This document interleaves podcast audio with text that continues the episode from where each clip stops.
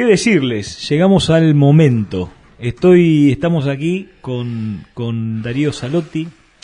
Darío, eh, un suarense, ciclista, emprendedor, eh, muy ligado a todos nuestros momentos eh, lindos de festejos. Eh, él eh, es eh, propietario de un emprendimiento que se llama Rancho Evento, que donde dicen que el asado no falla nunca. ¿Es cierto, Darío? Puede ser, puede ser. Sí, pero no, puede ser, no, es así. No es falla. el comentario que se corre, sí. No falla.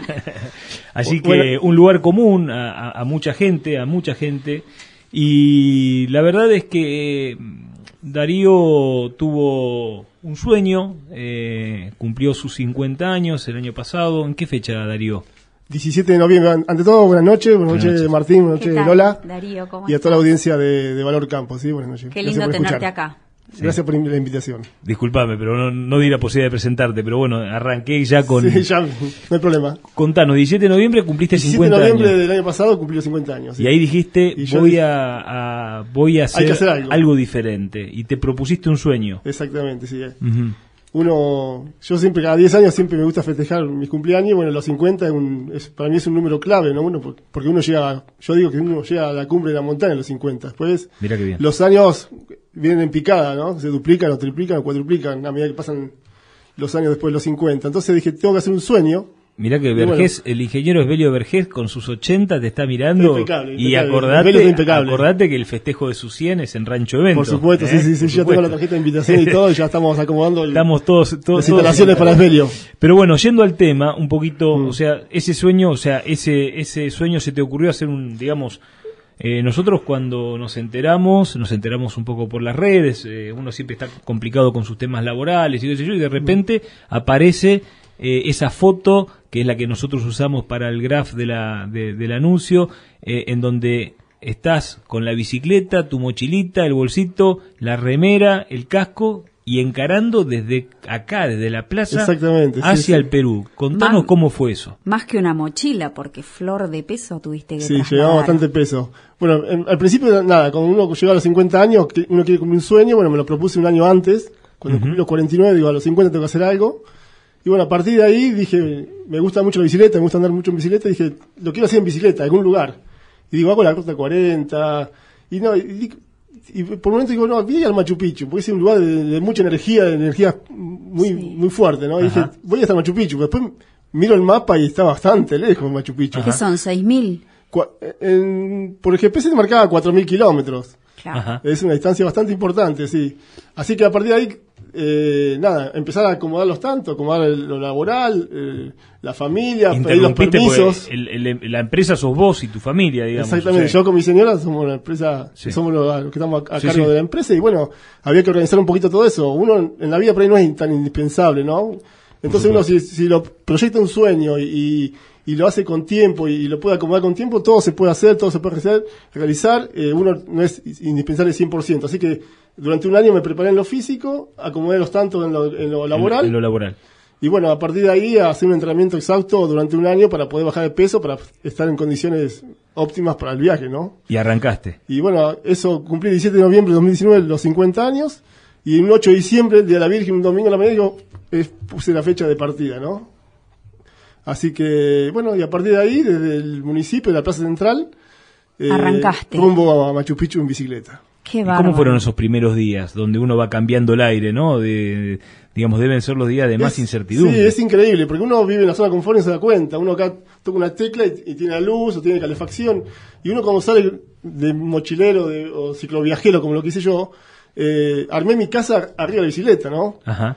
Donde llevas tu carpa, la bolsa de dormir, comida, repuesto de bicicleta, las partes de comunicación, eh, el dinero, todo, bueno. eh, Qué importante eh, empecé es a la armar la casa, preparación, ¿no? la casa rodante arriba de la bicicleta. Sí, sí, sí. Y bueno, toda esa preparación... O sea, desarmar cada noche esa con el cansancio, desarmar cada noche esa mochila, ese- esos bolsos, debe ser toda una ingeniería, ¿no? Para después poder reacomodar todo. Exactamente, tenés que, Tenés que hacer un todo como un. Tetris, porque si no, no te Desarmar entra. y armar. Y, y ser muy minucioso en lo que uno lleva, porque bueno, yo terminé llevando 60 kilos de pesos.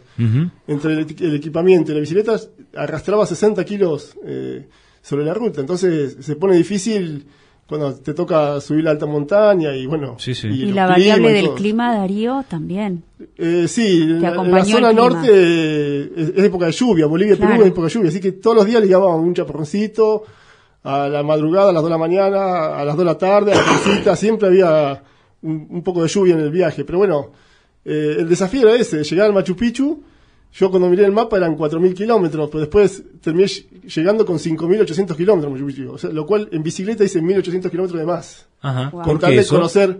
Y pues yo quería conocer un poco más todo, no es ir en forma de línea recta. Fuiste Entonces, bueno, cambiando el, el- el- por la Argentina recorrí eh, mil kilómetros de más, hice 10 provincias, recorrí.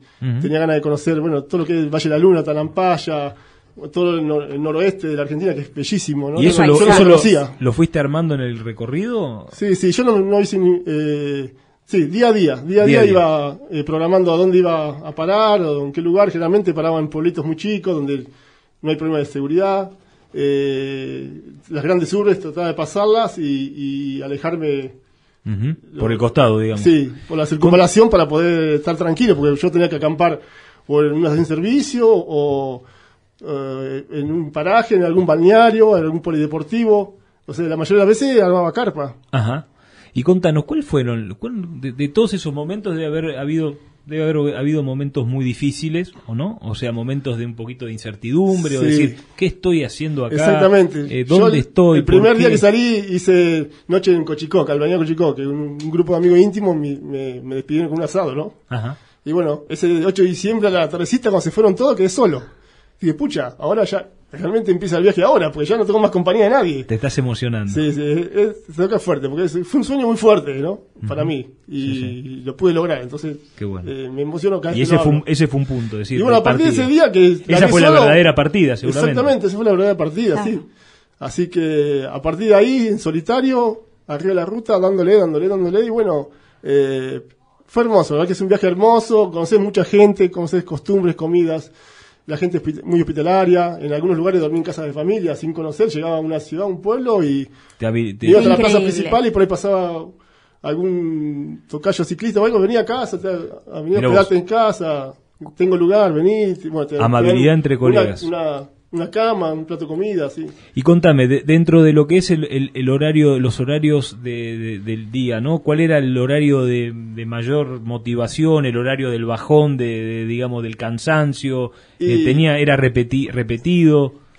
El, el horario yo me levantaba muy temprano por la mañana, porque bueno, eh, salí en pleno diciembre, o sea, los calores eran bravos. Sí, sí, sí. Me ha tocado 45 grados arriba de la ruta, que es al tipo de la tarde, que es terrible eh, pedalear con, esa, con Sí, ese el clima, ¿no? Pero bueno, Está yo me levantaba muy tempranito, a las 7, 6 y media, 7 de la mañana, me levantaba, le- levantaba el campamento y por ahí 7, 8 de, de la mañana ya estaba pedaleando. Y bueno, y por día hacía entre 80 y 140 kilómetros. Hacía por día. ¿Es lo que habías planificado, más o menos? Sí, eh, yo pensaba que iba a meter menos kilómetros por día, lo cual llegué muy pronto. La idea era llegar a San Luis a unas casas de unos familiares para la Nochebuena, Navidad, y llegué 10 días antes. Hice Mirá. 800 kilómetros en, en, en, Muy ocho rápido, días, en muy días. rápido. Muy rápido. Entonces, bueno, y así me fue pasando el viaje y, y- y en 80 días ya estaba, en 60 días de pedaleo neto, 80 días de calendario, ya estaba arriba del Machu Picchu, ¿no? Ah, En 80 días llegaste a Sí, Machu Picchu. 80 días de calendario. Fueron 60 días de pedaleo, de días netos Y esa de sensación de pedaleo. haber llegado fue, fue como parecía una fuerte, cumbre. es muy fuerte, sí, sí. Uno cuando ya se acerca al noroeste argentino y ya cruza la frontera con Bolivia y ya estás navegando a- en altura, en plena montaña, en alta montaña, porque bueno, me tocó pedalear de muchos kilómetros en montaña, muchísimo. ¿Cómo manejaste todo ese Bolivia es factor todo de la cordillera. altura? Claro. Sí, sí, todo el mundo me preguntaba ver si me iba, si no me apuñaba, y la verdad que no tuve Bien. absolutamente ningún, ninguna complejidad de ese estilo. Seguramente la adaptación del tiempo. esos- Exactamente, esos 80 días, al ir pudiste tan ir a- lento a- adapta- claro, al ir tan lento pudiste ir Fui subiendo de a poco la altura, entonces, exacto. Sí, sí. sin querer, por ahí estaba a 3.500, 4.000 metros de altura y Y llegaste a Machu Picchu natural. y ya empezaste a escuchar un poco todo este tema de la, porque digamos, tenemos la info de que empezaste a escuchar un poco todo este tema de la pandemia y había que preparar la vuelta, ¿no? con un celular. Claro, la idea, la idea era, sí, el virus se escuchaba que, que se iba arrimando para Sudamérica, pero bueno, era una información así nomás. Por eso, ¿cómo fue esa vuelta? la- como logré un récord en llegar, la idea mía, bueno, ya que me sobra tiempo, quería volver en bicicleta. Ajá. Y bueno, eh, pero bueno, empecé a retornar en bicicleta por el Pacífico, por la costa del Pacífico y, y bueno, ya veía que día a día se venía complicando cada vez más, entonces bueno, pedaleaba dos, tres horas, cuatro y me subía, hacía dedo y subía arriba un camión, alguna camioneta, y iba avanzando kilómetros para retroceder lo más rápido posible por el tema este de, de la pandemia. Y bueno, y gracias a Dios tuve una determinación increíble que en el sur de Perú, en Tacna, tomé la determinación de tomarme el micro y, y pasé por la cerradura del, del- de, la, fro- de la frontera. Por eso yo tenía la información por haber eh, hablado. Cuestión con- de horas, sí, sí. Claro, que por cuestión de horas pasaste, Horas, ¿no? cuestión de cuatro horas. Qué loco. eh, cuestión- pude pasar por la. Además, tenía cruzado frontera, la frontera de Perú, Chile, y después. Sí, que 800 lleva- te lleva tiempo Chile, y- Argentina, sí. o sea, de doble frontera. era. Claro. Así que lo- lo- lo- los tiempos eh, corraban- corrían. Increíblemente, bueno, pude pasar y entrar a la Argentina ya con la frontera prácticamente cerrada. Eh, tengo entendido, Darío, antes que de avanzar sobre esto que está consultándote Martín, sé que tuviste un, un momento bastante complicado eh, en el viaje. ¿Fue ese un momento de quiebre? ¿En un momento te desaparecieron las... Contanos un poquito. Sí, tuve un pequeño percance pasó. en La Paz, en, la- en Bolivia. Ajá. en plena ciudad, bueno, que me, me sustrajeron la, la billetera, ¿no? Donde tenía todos Ah. los ahorros y me quedé prácticamente con una moneda en el bolsillo, ¿no? Entonces digo, ¿qué hago ahora, no? Con los paseños. Tan cerca, tan cerca de llegar a cumplir el sueño, porque me faltaban Claro. mil kilómetros para llegar a- al Machu Picchu y, ¿y qué hago? Bueno, Y la documentación, y la documentación. Sí, la documentación, documentos, sí. Gracias a Dios al pasaporte no, entonces lo cual pude seguir Ah, circulando con el pasaporte. Al pasaporte no Pero si tenías no se iba a el complicar, sí. Sí. Y bueno, y tuve tanto, tanto apoyo de acá, mensajitos por las redes, todo, que la- me dijeron, no podía abandonar este sueño. Eh, Se vuelve a emocionar. y bueno, la Nos gente estás colaboró, contagiando. colaboró con Te dinero. ayudó y la bueno, gente. Y gracias a Dios pude llegar a, Muy bien. a, a cumplir el sueño. Muy bien, muy Qué bien. bien, bueno, Darío, qué bueno. qué ¿eh? lindo. Pero bueno, es un sueño fantástico. Yo siempre a todo el mundo le digo que el que quiere cumplir un sueño que se lo proponga, que no lo hagas eh, a, la, a, la, a la apurada, que trate de, de programarlo. Pero los sueños son hermosos. Cuando se logran y se cumplen, los sueños son fantásticos.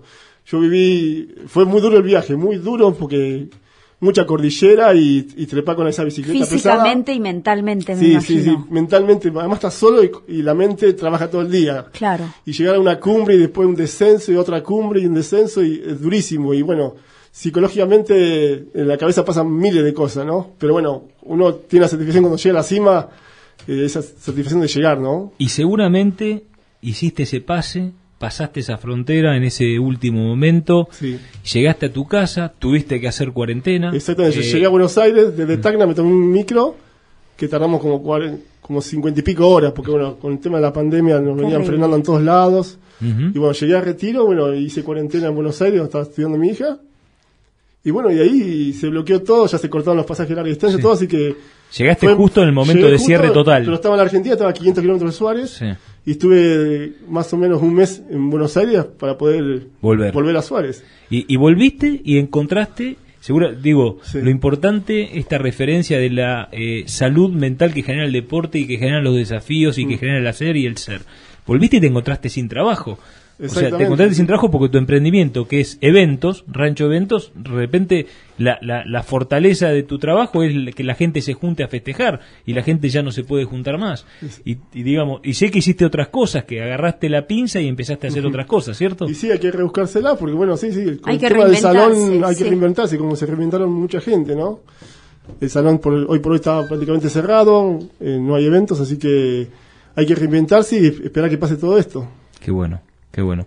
¿Te quedaste con ganas de decir algo más, ingeniero? No, eh, yo me voy a quedar con ganas de escucharte y de ya de alguna forma vamos a ir, yo te voy a escuchar el Rancho Evento. Pero yo tengo un sueño que te voy a superar, Machu Picchu. Ah, muy bien, a ver cuál es Belio. El cumpleaños 100 en Rancho Evento. Muy ¿Qué bien, tal? Belio, Va a ¿qué tal, eh? Me Va a imagino ser. que nos invita a todos. Están invitados, ¿no? Va a ser una mega fiesta, Belio. así Ay, pero que- yo no tengo la tarjeta es muy Bueno, te la conocida esa tarjeta. En este momento. Ah. Eh, Darío, la verdad que eh, un gustazo, el tiempo es tirano, eh, la verdad es que eh, podríamos hablar horas de esto, Sí, sí. pero me parece que como resumen y como introducción a, a este despertar del hacer eh, eh, para la gente, me parece que está muy bueno. A mí, desde que empezamos con este programa, eh, tenía la idea de que te iba a, de que te íbamos a convocar, así que te seguimos en todo tu trayecto y en la vuelta. Eh, y la verdad es que estamos eh, muy contentos de, que hayas participado y de estar aquí, de que estés aquí. Bueno, Martín, muchas, muchas gracias por la invitación de ustedes. Y bueno, nada, la verdad que muy agradecido por ustedes, sí.